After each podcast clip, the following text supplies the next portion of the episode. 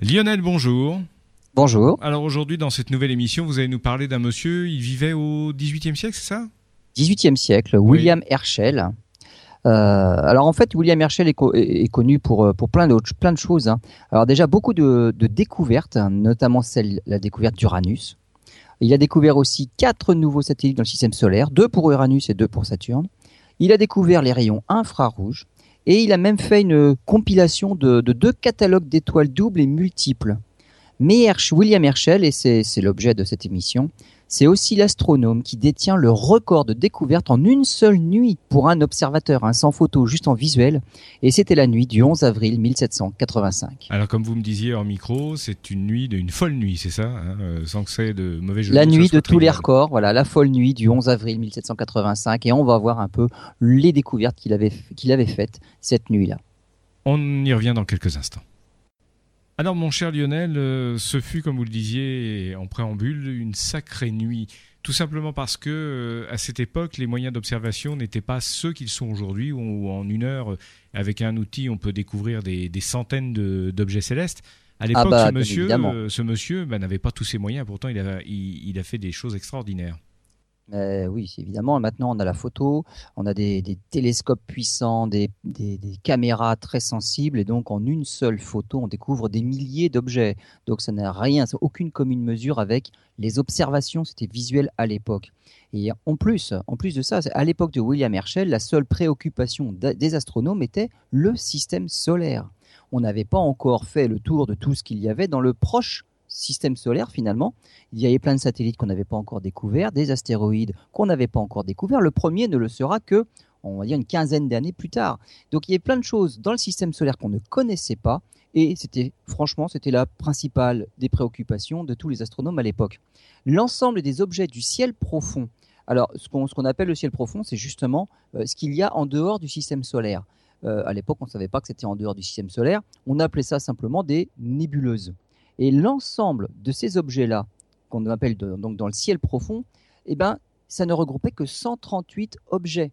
Même Charles Messier, qui avait découvert 40 nouveaux objets du ciel profond, ne l'avait fait que parce qu'il s'intéressait aux comètes finalement. C'est c'est par des moyens détournés que lui avait fait un petit peu progresser eh ben, ce qu'on appelle maintenant le catalogue Messier. Il voulait chercher des comètes, il voulait découvrir des comètes. Les comètes sont des astres flous qui se promènent dans le ciel parmi les constellations, les étoiles.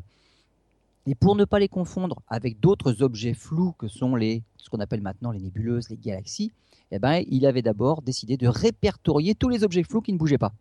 Et tous les objets flous qui bougent, c'est-à-dire les comètes, eh ben, comme ça on est sûr de ne pas se tromper, on peut les repérer par rapport aux autres en regardant le catalogue.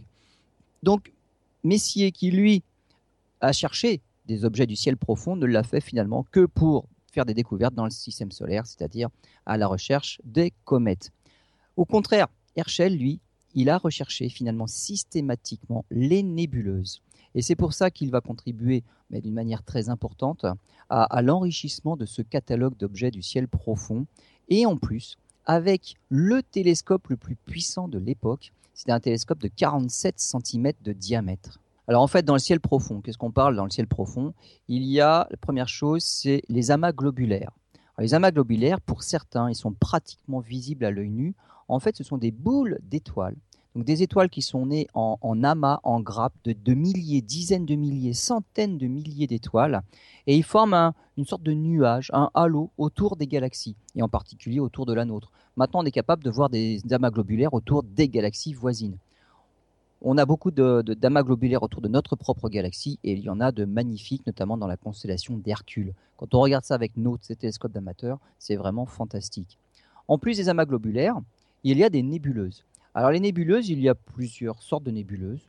Il y a des nébuleuses qui sont à, l'origine de la formation des- des étoiles, donc des pouponnières d'étoiles, des grandes nébuleuses diffuses.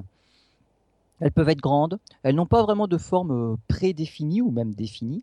Et il y a d'autres nébuleuses, à l'autre bout de l'évolution des étoiles, c'est des nébuleuses qui se forment à la fin de la vie, comme les nébuleuses planétaires, à la fin de vie des étoiles de type solaire ou un petit peu plus grosses que le Soleil, et des, nébuleuses qui se forment à la fin de la vie des étoiles les plus massives, qui sont le- les supernovas. Donc on a des nébuleuses pour le début de la vie des étoiles et des nébuleuses qui apparaissent en fin de vie d'étoiles. Et les autres euh, objets du ciel profond, ce sont bah, les galaxies. Les galaxies, c'est comme notre galaxie, mais des regroupements d'étoiles. Hein. On a 400 milliards d'étoiles dans notre galaxie. Il y a des galaxies bien plus grosses qui ont 1000 milliards d'étoiles. Et donc les galaxies, ce sont des, certains avaient dit des univers îles. Et eh ben, ce sont, à l'époque, on les appelait aussi des nébuleuses. Et pour voir les galaxies, pour voir des détails dans les galaxies, eh ben, il faut des instruments puissants. Ce sont aussi des objets flous que, l'on peut voir dans, dans le ciel profond. William Herschel, entre 1783 et 1802, il a scruté le ciel 401 nuits et il a catalogué 2500 objets. En fait, il a publié trois catalogues. Mais c'est énorme. il a fait... Ah, ah, oui, c'est énorme. Hein. Et il a fait beaucoup mieux que Messier à l'époque parce que justement, il voulait, lui, Herschel, observer systématiquement tout ce qu'on appelait nébuleuse. Et il avait déjà aussi re-regardé ce qu'avait qualifié ou catalogué Messier dans, euh, dans la catégorie nébuleuse sans étoiles. Et surtout, il avait bien, de bien meilleurs instruments que Messier. Alors cela ne l'a pas empêché de faire des erreurs. Euh, la nébuleuse planétaire euh, répertoriée, répertoriée sur le numéro 57 de Messier, M57, Herschel, lui, il l'a répertorié comme un anneau d'étoiles, alors que M57, c'est vraiment une étoile en fin de vie et ce ne sont que les couches externes de l'étoile. Bah, Herschel, lui, l'a répertorié comme un anneau d'étoiles. Bon, là, il y a une petite erreur. Il y en aura d'autres, des petites erreurs, mais c'est pas, c'est pas, pas, lui en vouloir. Hein. Un autre facteur non négligeable pour, euh, dans la réussite d'Herschel, en fait, c'est sa sœur Caroline et son intérêt pour le ciel. Et en fait, il lui a construit un petit télescope et il a encouragé sa sœur à chercher des étoiles doubles et des comètes. Donc Caroline a contribué aussi à la, systématisation de la découverte des objets dans le ciel profond et à les répertorier tous. Et en une année, elle a découvert, elle, hein, Caroline Herschel, une douzaine d'amas d'étoiles et de galaxies. Et c'est là que, William, en fait, a réalisé que, vu ce que réalisait sa sœur avec son petit télescope, il devait être possible de faire bien mieux avec un télescope plus gros. Et c'est là qu'il a commencé à construire son fameux télescope de 47 cm de diamètre et 5 mètres de focale. Alors, Alors au début, excusez-moi Lionel, ce qui, ce qui pour l'époque concevoir un, un instrument de, de cette taille était, était quand même un défi technologique. Alors absolument, technologique et surtout technique et pratique. Et c'est pour ça que les premiers résultats sont finalement décevants parce que William Herschel est le seul pour, tout seul pour manipuler cet instrument. 5 mètres de focale pour l'époque, c'est un tube de 5 mètres. Hein. C'est un télescope de type Newton, c'est-à-dire qu'il y a un miroir dans le fond qui renvoie la lumière vers un porto, vers un oculaire, mais l'oculaire, il est, il est à 5 mètres de haut, il est au bout du tube. Donc c'est un, un, monstre en fait. Et c'est pas pratique dans son utilisation. Donc il a beau avoir le télescope le plus puissant du monde à l'époque, s'il est pratiquement inutilisable parce qu'on ne peut pas le manipuler, bah finalement on peut pas faire grand-chose. En décembre 1783, il prend une décision. Plutôt que d'en faire un télescope qu'il va bouger dans toutes les directions comme nous, on le fait avec nos instruments, mais on a des montures spéciales et puis on peut aller dans toutes les directions, c'est pratique, c'est fait pour. Et eh bien lui, avec son gros tube de 5 mètres de long, finalement, il va décider de, de, le fixer dans une direction à peu près fixe, c'est celle du méridien. En gros, il va regarder vers le sud et il ne va lui autoriser que le mouvement du haut vers le bas. Et le mouvement droite-gauche, il va l'interdire. Donc il va pouvoir se faire une monture, en fait c'est une sorte de portique, qui va soutenir le bout du tube et il pourra, avec des poulies, des cordes, monter et descendre le bout du tube. Donc il visera en hauteur. Et ce qui va se passer, eh ben, c'est qu'il va observer le ciel défiler devant, devant le tube et défiler dans le champ de l'oculaire. En fait, il suit la planète, le mouvement de la Terre, et puis voilà, c'est ça qui lui, qui lui permet d'observer. Eh ben voilà, c'est au cours de la nuit, comme la Terre va tourner sur elle-même, les objets vont passer dans le champ de son oculaire. Alors c'est pas évident à faire parce que lorsqu'on grossit beaucoup, eh ben finalement un objet ça passe très vite dans l'oculaire. Et comme lui il s'interdit justement le déplacement est-ouest avec son télescope, il va pas pouvoir les suivre. Donc euh, un objet qui va passer dans le champ de l'oculaire, s'il l'a loupé, s'il veut le re-regarder à nouveau, il va falloir qu'il attende le lendemain que la Terre ait fait un tour complet et re-regarder à nouveau la même région du ciel.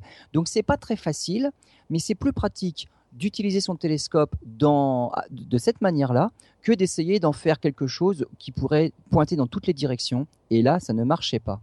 Il va utiliser plusieurs oculaires parce que pour, pour euh, faire la différence euh, entre une étoile et réellement un objet que l'on voit dans le ciel, euh, quand on change de grossissement, quand on change d'oculaire, ça permet de changer de grossissement. Une étoile ne change absolument pas de taille, ça reste tout petit, alors que euh, une nébuleuse, une galaxie, si on augmente le grossissement, on va augmenter la taille de l'objet. Donc ça permet bien souvent de, faire la, décision et de, savoir si ce qu'on observe c'est bien un objet ou c'est juste une étoile avec un reflet, euh, avec un artefact dans, le champ de l'oculaire. Il a un oculaire qui offre 150, euh, qui grossit 157 fois et un autre qui pouvait le faire monter jusqu'à 500 fois. Alors 500 fois, tous les objets ne supportent pas un gros grossissement comme ça. Il faut un gros télescope, il faut quand même beaucoup de lumière, sinon on ne risque pas de les voir. Alors ce qu'on ne sait pas et ce qu'on n'ose pas nous faire euh, astronomes euh, amateurs, c'est on n'ose pas grossir sur les objets du ciel profond. C'est une erreur. Bien souvent, quand on grossit un peu plus, on augmente le contraste avec le fond de ciel, qui souvent n'est pas propre. Hein. On a de la pollution lumineuse. Et quand on grossit plus, finalement, on assombrit le fond de ciel et ça permet d'augmenter les contrastes, on voit mieux les objets. Donc même sur les, les, objets du ciel profond, il faut parfois pas hésiter à, grossir. Alors dans une nuit, alors il va faire des sessions. Alors les sessions, c'est on dirige le télescope de haut en bas ou de bas en haut. Donc on fait juste un aller-retour haut-bas et on scrute la bande de ciel qui va dérouler devant le télescope comme ça. Il appelle ça un, coup de balai, un sweep. Donc de haut en bas. Et dans une nuit, il pouvait y avoir euh, trois ou quatre sessions différentes et donc, il employait sa sœur. Sa sœur, elle lui servait à noter la position et les détails des objets. Et lui, il observait et il décrivait ce qu'il voyait à l'oculaire. Et avec cette, euh, nouvelle stratégie, en fait, qui, s'avère tout à fait payante, hein, il va faire pratiquement toutes les découvertes se sont déroulées entre euh, en 1784 et 1785. Et à chaque fois euh, qu'il pouvait, il observait le ciel, même si le temps n'était pas idéal, entre deux nuages, une trouée dans le ciel, eh ben, on peut observer quand même. Il profitait de tout et en, moyenne, il faisait une douzaine de découvertes à chaque observation.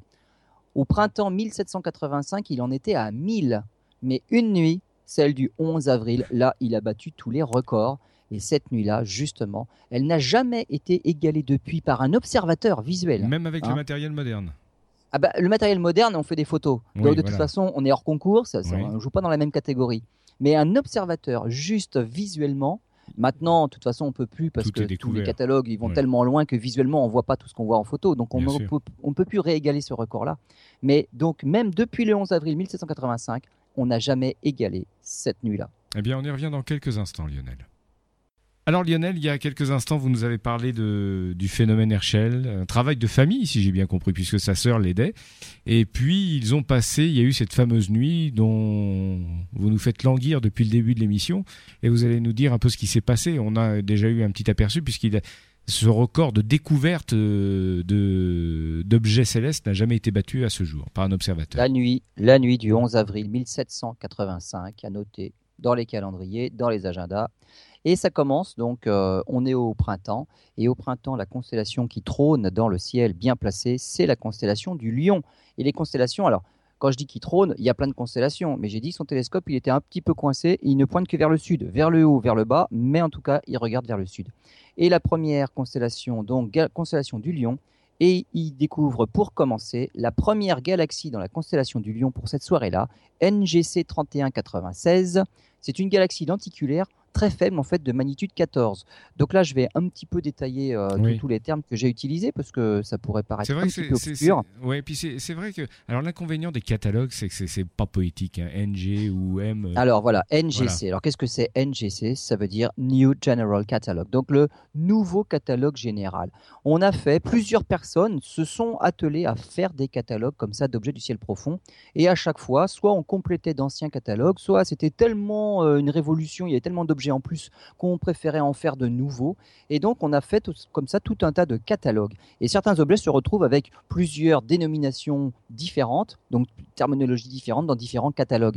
Le, plus ancien catalogue, en fait, il avait été rédigé déjà par les astronomes chinois, hein, Gan, euh, Gande et Shichen, au 5e siècle avant Jésus-Christ. Alors depuis, il y en a eu de nombreux. Le premier catalogue qu'on peut vraiment qualifier de catalogue, de catalogue moderne, c'est celui de John Bayer pour classer les étoiles par constellation. Et son système de, désignation, en fait, est relativement pratique et il est toujours utilisé aujourd'hui. Pour les objets du ciel profond et donc plus les étoiles, il y a bien sûr le catalogue Messier. Et donc, dans le catalogue Messier, tous les objets commencent par M, depuis M1, qui est une petite euh, nébuleuse dans la constellation du taureau, jusqu'à M110. Euh, donc M, c'est catalogue Messier. Ensuite, il y a eu le. C'est-à-dire que si vous aviez été un découvreur, on aurait les Lionel 1, Lionel 2 et. Absolument. Mais là, j'arrive un petit peu tard. Tout a déjà été découvert, donc euh, il n'y aura pas ce type de catalogue-là. Je, suis vraiment désolé. Mais ça aurait été de tout cœur. Voilà. William Herschel a publié après Messier. Donc William Herschel a publié son catalogue. C'était le General Catalogue, le catalogue général publié en 1864 par William Herschel. NGC, c'est une extension en fait du catalogue GC. NGC, c'est le New General Catalogue, c'était d'abord le General Catalogue. Dans le NGC, le Messier contient 110 objets. Dans le NGC, il y a 7840 objets quand il est paru en 1888.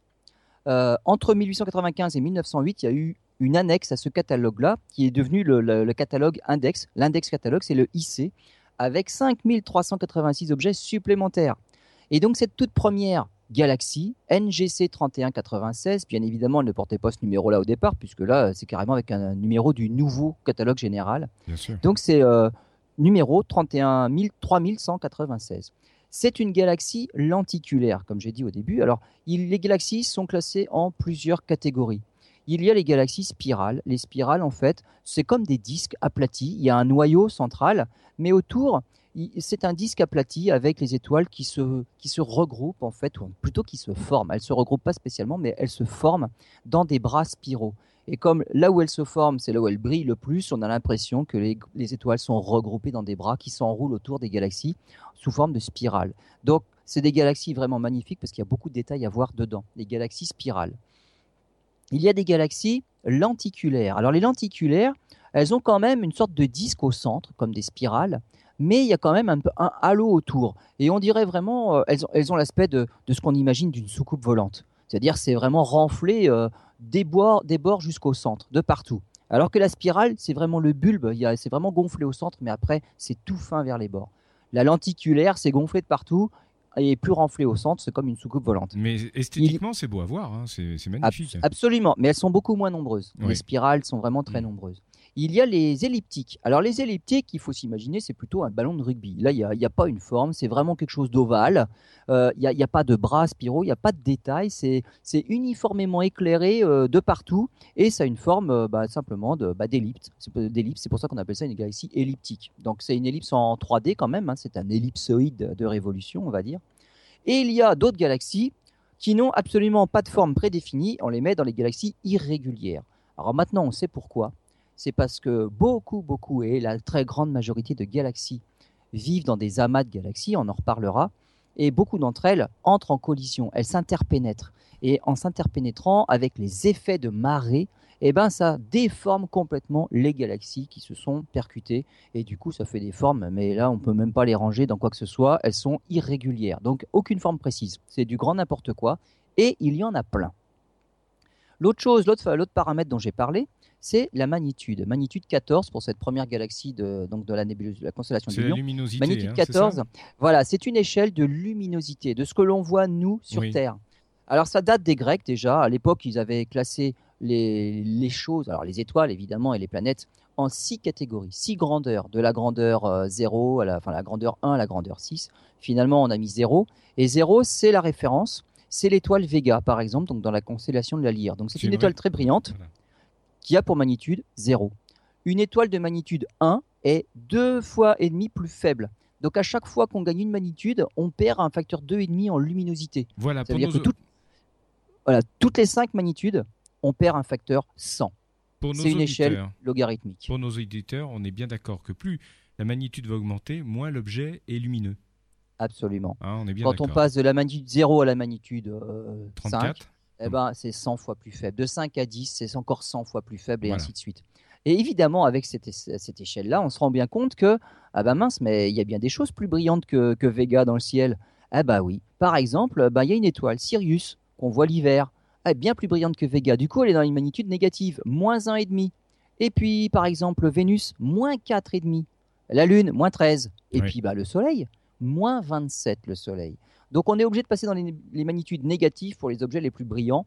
Mais rassurez-vous, pour les objets du ciel profond, ce n'est absolument pas le cas. On est plutôt dans les grands nombres. Et donc cette fameuse première galaxie de la soirée du 11 avril, c'était NGC 3196, magnitude 14. Alors c'est 9 magnitudes, ce qu'il faut savoir, c'est 9 magnitudes au-delà de ce que l'on peut voir à l'œil nu. Ça veut dire qu'elle est 4000 fois plus faible que le plus faible des objets visibles à l'œil nu. C'est pour ça qu'il fallait un gros télescope pour pouvoir la voir, cette galaxie-là. Donc il a commencé sa nuit par cette première découverte-là. Cette galaxie, qu'est-ce qu'on sait sur elle euh, maintenant? Bah, Elle est située dans la tête du lion à 670 millions d'années-lumière de la Terre. Ça veut dire qu'on la voit telle qu'elle était il y a 670 millions d'années. À cette époque-là, même les dinosaures n'existaient pas sur Terre. Hein. Un voyage. C'était bien avant. Oui, oui, c'est un voyage dans le temps, effectivement. Absolument, absolument. À chaque voyage dans l'espace, nous, on fait un voyage dans le temps. Alors le temps s'écoule, ce 11 avril 1785, la Terre tourne et un peu plus à l'est, euh, on voit arriver un, quartet de galaxies, un quartet de galaxies dans la constellation du Lion. Alors les trois premières font bien partie d'un groupe qu'Herschel avait en fait observé un mois plus tôt. Et la dernière, c'est NGC 3274, euh, c'est une petite galaxie spirale. 20 minutes plus tard, dans le champ de son oculaire, il voit passer un autre groupe de galaxies, et cette fois-ci, elles sont cinq. Et en fait, elles sont elles, euh, ensemble, elles sont gravitationnellement liées les unes aux autres, et elles se trouvent à seulement 60 millions d'années-lumière de, distance. Mais c'est quelques minutes plus tard. Lionel, c'est extraordinaire. J'imagine que ces découvertes, pour lui, c'était comme si, euh, je ne sais pas, euh, le premier pas de l'homme sur la Lune, pour lui, c'était aussi l'émotion devait être du même niveau. découvrir ah, ben autant d'objets célestes. Absolument. Alors, ce qu'il ne savait pas, c'est qu'en plus, dans la, dans la direction dans laquelle il regarde, il y a plein de choses qui vont passer dans son oculaire. Donc il regardait en plus dans le, dans le bon coin où c'est là qu'il y avait un maximum de choses à voir. Et le lion, ce n'est qu'un début, parce que après, ça va s'emballer. S'il avait regardé dans la grande ours, il en aurait fait beaucoup moins. Mais dans le lion, là, c'était le jackpot. là. Quelques minutes plus tard, après ce, quintet de galaxies, encore une paire de galaxies. Alors, NGC 3486, NGC 3510, probablement une paire physique, hein, liée gravitationnellement l'une à l'autre, mais les deux sont franchement différentes l'une de l'autre. Il y a 3486 qui est très large avec des bras spiraux et l'autre 3510 qui est faible et étroite. Alors en fait, les galaxies sont bien souvent regroupées en, amas parce qu'une galaxie ne vit pas toute seule. Euh, les étoiles sont groupées pour former des galaxies, mais les galaxies, elles aussi, se, groupent et forment des amas de galaxies. Et, et c'est pour ça que Herschel va voir passer des paquets. Et ces amas sont d'autant plus faciles à identifier qu'ils sont éloignés. Parce que si on regarde une galaxie proche, euh, ses voisines sont tellement loin finalement dans le ciel, elles sont écartées dans le ciel, qu'on n'a pas l'impression qu'elles forment un amas. Hmm. Si on regarde un amas éloigné, on voit le petit paquet de galaxies. Elles sont ensemble parce qu'elles sont tellement loin que ça fait, euh, bah, ça fait un petit ballon dans le ciel. quoi. Donc les amas sont plus faciles à identifier lorsque les galaxies sont éloignées. Sont des, par région, sont des régions comme ça où il y a de la matière, où euh, c'est ça, c'est parce qu'elles étaient dans la même pouponnière, on pourrait dire ça comme ça Exactement, exactement. Donc euh, notre amas à nous, c'est l'amas local. Donc avec notre galaxie, la Voie lactée, il y a la galaxie d'Andromède, M31, il y a une galaxie dans la constellation du Triangle, M33. Il y a d'autres galaxies qu'on trouve dans l'hémisphère sud. Finalement, nos galaxies à nous, dans notre amas, elles sont éparpillées partout dans le ciel. Hmm. Et c'est évidemment notre amas à nous qui est le moins facile à identifier. Parce qu'on ne le voit pas sous la forme d'un amas. Hmm. Un petit peu plus tard, à 1 degré des deux précédentes. Encore une galaxie, alors 3504, c'est une spirale barrée. Alors, parmi les spirales dont je parlais tout à l'heure, avec les bras qui s'enroulent autour du noyau en spirale, il y en a d'autres avec le cœur qui se forme sous comme, comme une barre. En fait, on a un trait rectiligne, des étoiles qui, qui, sont alignées sous la, sous la forme d'une barre, et c'est au bout de, de ces barres-là, aux deux extrémités de la barre, que commencent les bras spiraux. Et là, on a une famille de galaxies qu'on appelle des spirales barrées. Et il rencontre ensuite trois autres galaxies euh, qui sont membres d'un amas de galaxies qui est maintenant connu sous le, nom d'Abel. Abel 1185, ça c'est le nom de, cet amas-là. Alors pourquoi Abel? Eh bien parce que c'est Georges Abel, en 1958, lui il s'est dit, tiens, moi je vais faire un catalogue avec des amas. Et des amas, pas n'importe lesquels, ceux qui sont compris entre 100 millions d'années-lumière et 1 milliard d'années-lumière. Alors pourquoi? Bah Pour ce que j'ai dit tout à l'heure, parce que les amas plus proches que 100 millions d'années-lumière, ils sont trop grands dans le ciel, on n'arrive même pas à savoir que ça forme un amas. on peut pas savoir, Et les amas plus loin que 1 milliard d'années-lumière, ils sont tellement faibles qu'on risque pas de les voir. À l'époque, en tout cas, c'est au-delà de la magnitude 20. Tout à l'heure, on parlait de la magnitude 14. Là, c'est inimaginable. Et, et, donc, Abel, il a fait ce catalogue d'amas-là. Et ce catalogue d'amas contient 4073 amas de galaxies. Dans chaque amas, il y a plusieurs galaxies et parfois des dizaines de galaxies. Vous hmm. imaginez le nombre de galaxies qu'on a cataloguées dans le ciel. Hein. Et Abel 1185, eh ben, il est dans la Grande Ourse, à 400 millions d'années-lumière. Et l'une des trois galaxies spirales est vue de face. Les deux autres sont des galaxies elliptiques. Donc ça fait des trios avec des formes, des couleurs, enfin pas des couleurs, mais en tout cas des, intensités lumineuses variées. C'est un bestiaire tout à fait fantastique. Bon, on y revient dans quelques instants. Donc Lionel, on va poursuivre ces découvertes de cette nuit. Vous nous avez parlé des premières, mais c'était pas fini. C'était pas fini. 20 minutes plus tard, une autre paire de galaxies, on a dit qu'elles vivaient souvent à plusieurs. Rares sont celles qui sont toutes seules. Hein. Une autre paire de galaxies située à 300 millions d'années-lumière, lui, ne connaissait pas les distances, c'est depuis qu'on a appris à mesurer les distances. Hein. La plus faible des deux, NGC 3714, en fait, le laisse un petit peu sceptique, parce que même en grossissant 240 fois, il l'a décrit à sa sœur comme un objet extrêmement faible. Donc il a, tout, il a quand même des doutes, mais c'en est bien une. Hein. Et jusque-là, il avait déjà fait 19 découvertes dans la nuit. C'était déjà un bon départ. Mais ce n'est rien par rapport à la suite, parce que dans les 40 minutes suivantes, il va en faire 25. D'abord un groupe de 4 galaxies, dont NGC 4004, une galaxie spirale avec des bras tordus. Et en fait, c'est comme je disais tout à l'heure, les bras sont tordus parce que c'était une galaxie finalement en interaction avec une autre. Et les effets de marée causés par un compagnon, c'est une galaxie elliptique en fait qu'Herschel n'a pas pu voir. Donc il n'a pas pu voir le compagnon qui accompagnait cette fameuse galaxie-là parce qu'il était trop faible. Donc il a juste vu une galaxie spirale mais avec des bras tordus. Donc dans ces cas-là, on ne comprend pas bien le, le, phénomène. Euh, c'est un peu le problème en astronomie, c'est que des fois on observe des objets, on les voit tels qu'ils sont, et on n'a pas trop l'explication parce qu'en fait on ne voit pas tout et on ne peut pas tout expliquer, on ne peut pas tout comprendre parce qu'il nous manque des hypothèses, il nous manque des indices. Et bien là, c'est pareil. La galaxie spirale avec des bras tordus. Pour comprendre pourquoi, il fallait pouvoir observer son compagnon beaucoup plus faible qui était une galaxie elliptique. Lui n'a pas pu faire. Donc c'est comme ça qu'on fait des théories fausses. On essaye de faire coller une théorie à ce qu'on voit et quand on voit pas tout, la théorie, bah, elle explique absolument rien. Plus tard, un autre couple de, galaxies. Et là, on a changé de constellation. On est passé juste après le Lion. On est dans la chevelure de Bérénice. On voit un, ça, c'est poétique. Euh, tout à fait. Et dans le ciel, c'est vraiment, euh, bah, c'est, les cheveux. Une chevelure. Un premier quartet compact dans l'oculaire. En fait, une ligne de trois galaxies, dont une relativement brillante. Et Caroline, la sœur, elle note deux sur trois sont très faibles. La quatrième, une quatrième est suspectée. Moins de 4 minutes après, un autre quartet, quatre galaxies. Donc, les quatre membres de ce qu'on appelle maintenant le groupe de galaxies Ixon 61. Donc, elle porte un autre nom dans un autre catalogue. Une des quatre est une galaxie lenticulaire qui crée comme une sorte de, spot dans l'oculaire. Et la plus grande du groupe ne fait même probablement pas partie physiquement du groupe parce qu'elle n'a pas du tout la même vitesse radiale. Alors là, je vais m'expliquer. Euh, comment on fait maintenant, nous, pour mesurer la distance des galaxies? En fait, c'est un moyen détourné, on mesure leur vitesse. L'univers est en expansion, on le sait maintenant depuis, quand même une bonne cinquantaine d'années.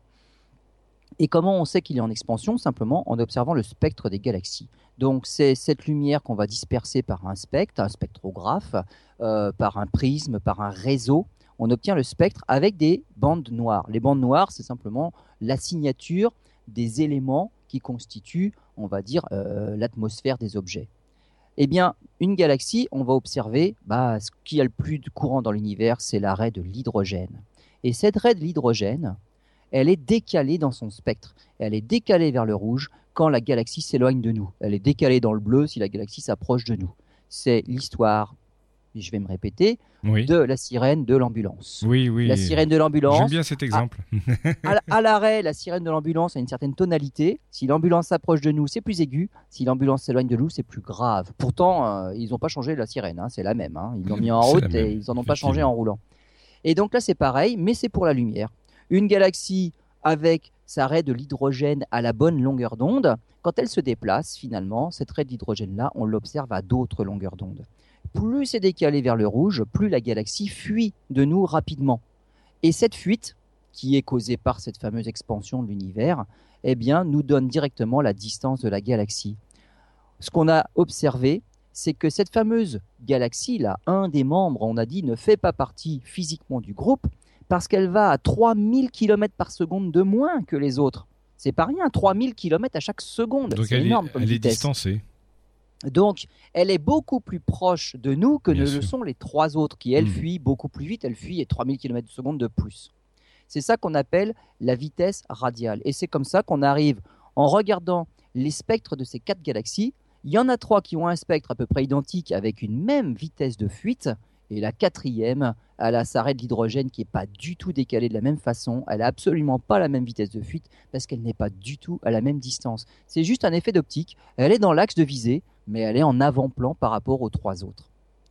Alors, Ixon, on a, on a parlé de Ixon 61, puisque c'est justement ce petit groupe-là dont on parle. Ixon, euh, Paul Ixon, il a publié un catalogue en 1982, hein, c'est pas si vieux que ça, de groupes compacts. Ixon lui s'intéresse non pas comme Abel à des groupes de galaxies, lui c'est des groupes compacts. Et il a trouvé 100 groupes compacts. Et alors, pour Ixon, les groupes compacts sont en fait étonnamment nombreux et pourraient probablement jouer un rôle significatif dans l'évolution de l'univers. Voilà pourquoi il s'y est intéressé. Euh, le, groupe 1 X, le groupe de Ixon le, plus connu des astronomes, c'est le numéro 92 qu'on voit dans la constellation de Pégase et il porte le nom de quintette de Stéphane. Il a été découvert par Stéphane. Euh, l'observateur de Marseille, c'est un, Français. Et là, c'est dans la constellation de Pégase. On en revient à notre groupe, donc Ixon 61 et Herschel, 11 avril 1785.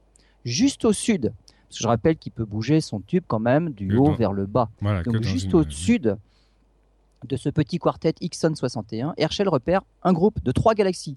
Deux forment probablement une paire physique, mais la troisième, il, il la note comme faible et assez petite. Et là, pour nous, elle n'existe pas dans notre catalogue. Et à la place, on y trouve une étoile faible.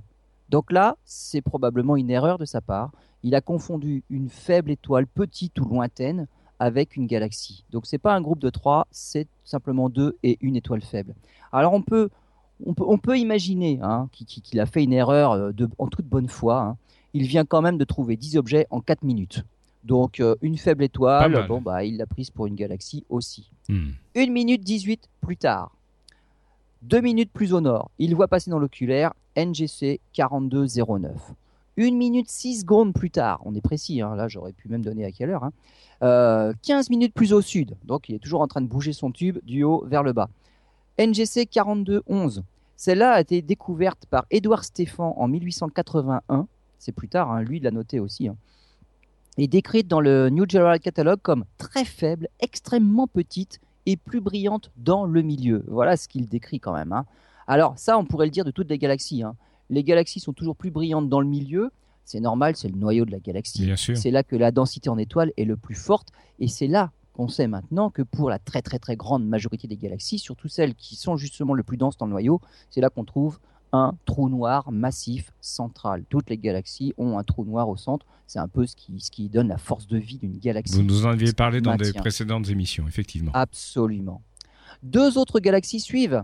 Une lenticulaire, donc comme une sorte de soucoupe volante, et une galaxie spirale vue de face.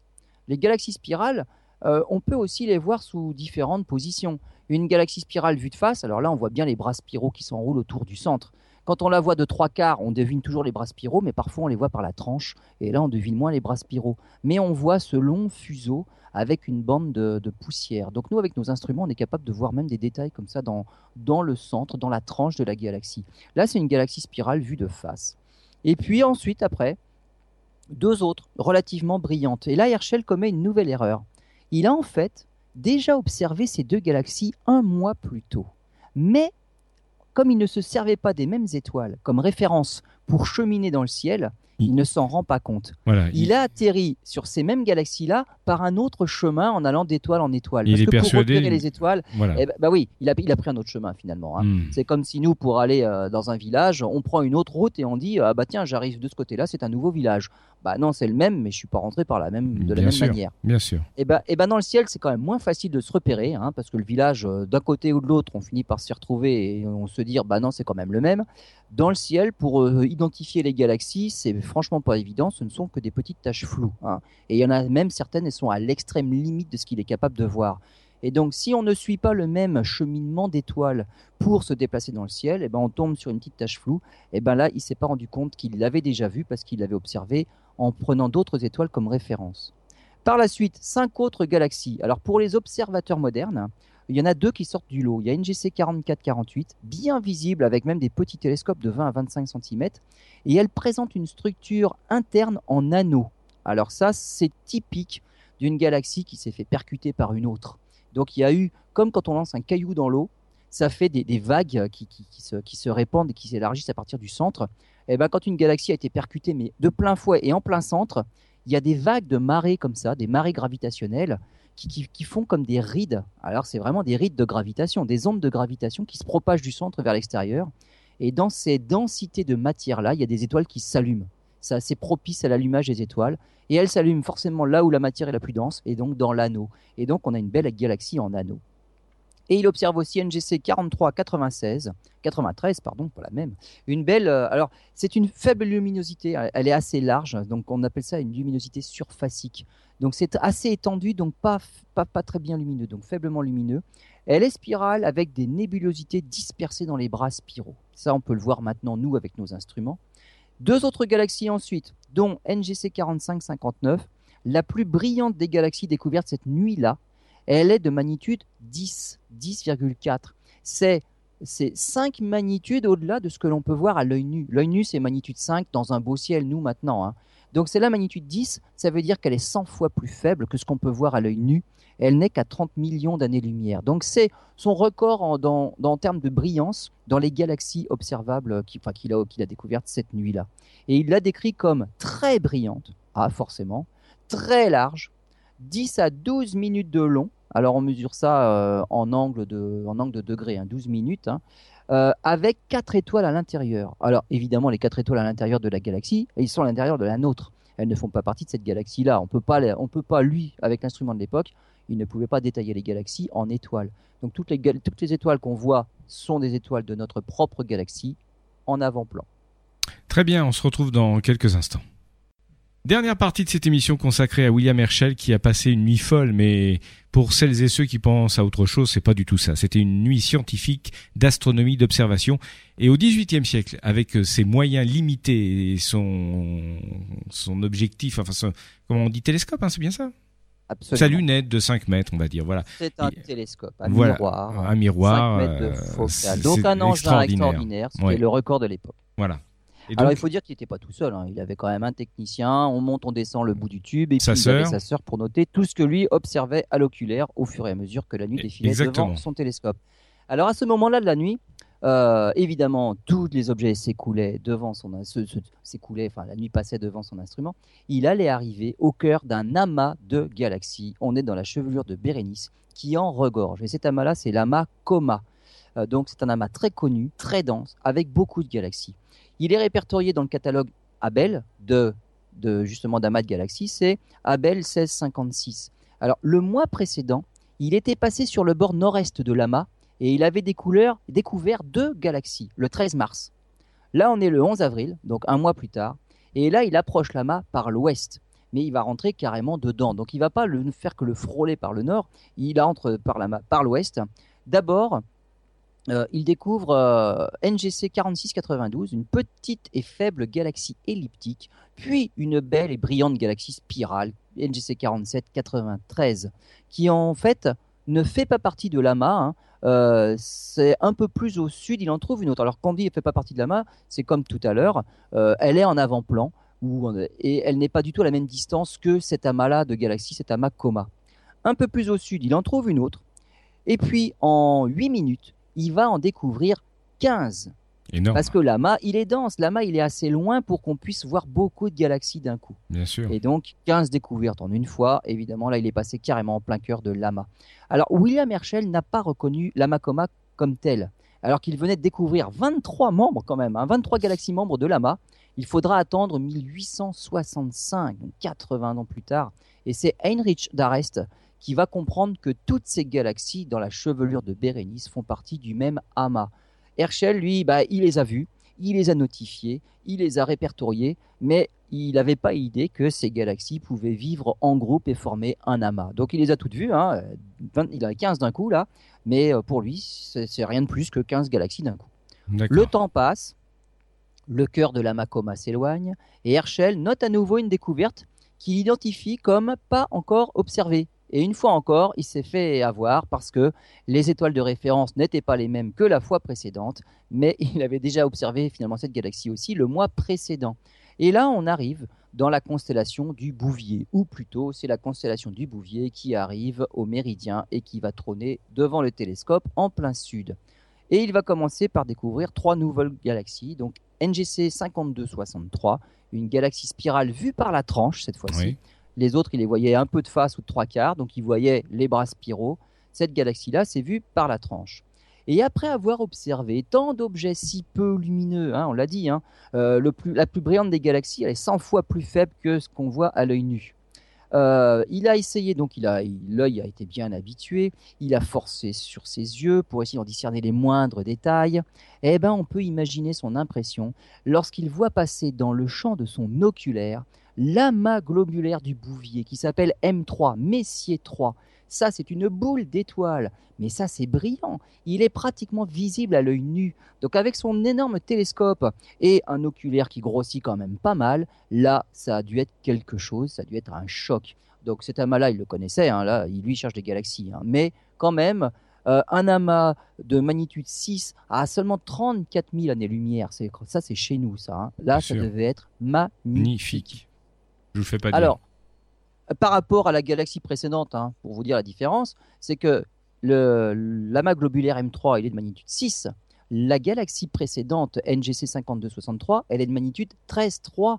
La différence de magnitude fait que d'un seul coup, il est passé de la galaxie à l'amas, il a gagné un facteur 800 en luminosité. Donc là, euh, à s'exercer l'œil et à essayer de forcer à voir des objets de plus toujours aussi faibles, d'un seul coup, un amas globulaire, ça a dû être fantastique. Ensuite, il arrive dans une portion du ciel qu'il avait déjà observé l'année précédente, en fait le 17 mai. Il retrouve des découvertes précédentes, et là il faut attendre 90 minutes pour faire d'autres découvertes. Donc il n'a fait pendant ces 90 minutes-là que confirmer ce qu'il avait déjà vu. Mais là, il y a déjà un petit peu moins de galaxies. On s'est éloigné de, des niches où on trouve beaucoup de galaxies. La chevelure de Bérénice est passée. Et donc, il découvre deux autres galaxies spirales vues de face dans la constellation de la couronne boréale. La couronne boréale, c'est un, tout petit ensemble de quelques étoiles qui forment une petite couronne juste à gauche du bouvier. Donc à la suite du bouvier, hop, c'est la couronne boréale. Et en fait, ces, petites euh, galaxies de la couronne boréale, eh ben, elles, elles marquent la fin de cette folle nuit, de cette fabuleuse nuit, avec 74 découvertes. Alors, c'était un travail fastidieux, alors surtout pour Caroline. Hein. Elle devait noter les positions, euh, décrire chaque objet, euh, tout à la plume. Euh, il ne devait pas faire spécialement très lumineux dans le ciel, donc bon, elle écrivait tout ça. Et en réalité, en fait, de ces 74 découvertes, hein, en comptant, ou plutôt en décomptant la galaxie qui en fait était une étoile, et les galaxies qu'il avait déjà découvertes avant, mais sans s'en rendre compte, ça fait 70 véritables découvertes pour cette seule nuit du 11 avril. Et donc, comme on l'a dit au début de l'émission, c'est une performance qui n'a jamais été égalée par la suite par euh, les astronomes amateurs. Oui, d'autant qu'aujourd'hui, c'est pratiquement tout, on disait tout à l'heure également, tout a été découvert. Donc, euh, Ah bah alors tout, on va dire. de visible à l'œil nu. Mais alors tout ce qui est visible à l'œil nu, oui, largement. Tout ce qui est visible, euh, même non pas à l'œil nu, mais visuellement dans un télescope, euh, c'est aussi découvert. Là, ce qu'on est en train de faire maintenant, à notre époque, c'est on prend des photos avec des poses de plus en plus longues pour aller loin dans l'univers. Alors des galaxies, on va en découvrir encore des milliers, des millions de galaxies. Il y en a tant qu'on en veut. Et plus on fera des poses longues, plus on en découvrira des galaxies.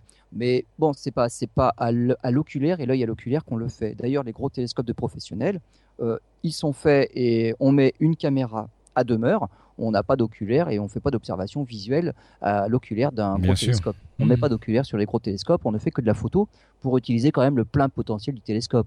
L'œil est finalement un piètre détecteur.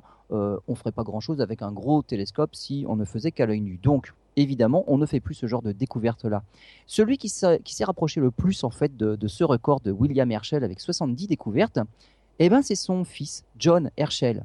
C'est vraiment une histoire de famille. Hein. C'est marrant. Ah bah, en général, ça donne des idées, hein, ça fait des émules. Et en fait, pourquoi il a fait Alors, il n'a pas atteint les 70, lui, il en, a fait, euh, il en a fait 38.